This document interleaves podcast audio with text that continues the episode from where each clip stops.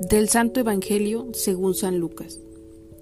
En aquel tiempo, los fariseos le preguntaron a Jesús, ¿Cuándo llegará el reino de Dios? Jesús les respondió, El reino de Dios no llega aparatosamente.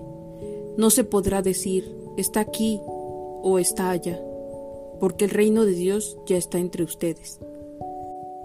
Les dijo entonces a sus discípulos, Llegará un tiempo en el que ustedes desearán disfrutar siquiera un solo día de la presencia del Hijo del Hombre, y no podrán.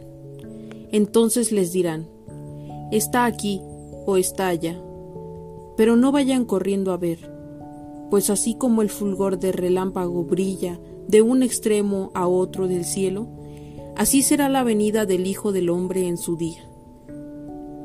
Pero antes tiene que padecer mucho y ser rechazado por los hombres de esta generación.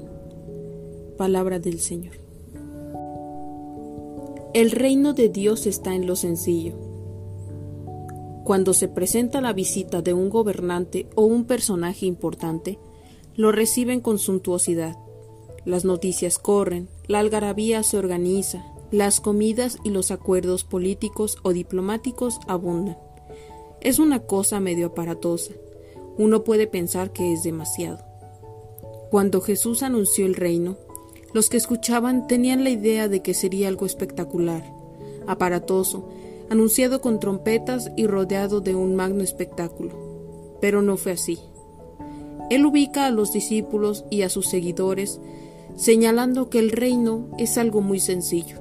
A veces incluso pasa desapercibido. No se puede ubicar o controlar en un lugar pues es una realidad divina. El creyente está llamado a vivir en una sana vigilancia y a prepararse para cuando sea la hora de esta venida, que llegará como un rayo, pues anuncia la presencia del Hijo del Hombre. Que no nos agarre desprevenidos y fuera de lugar. Vigilar significa vivir y tener la sabiduría para aceptar los valores, para atender qué situaciones o realidades sintonizan con el reino y enmendar lo que no va de acuerdo con él.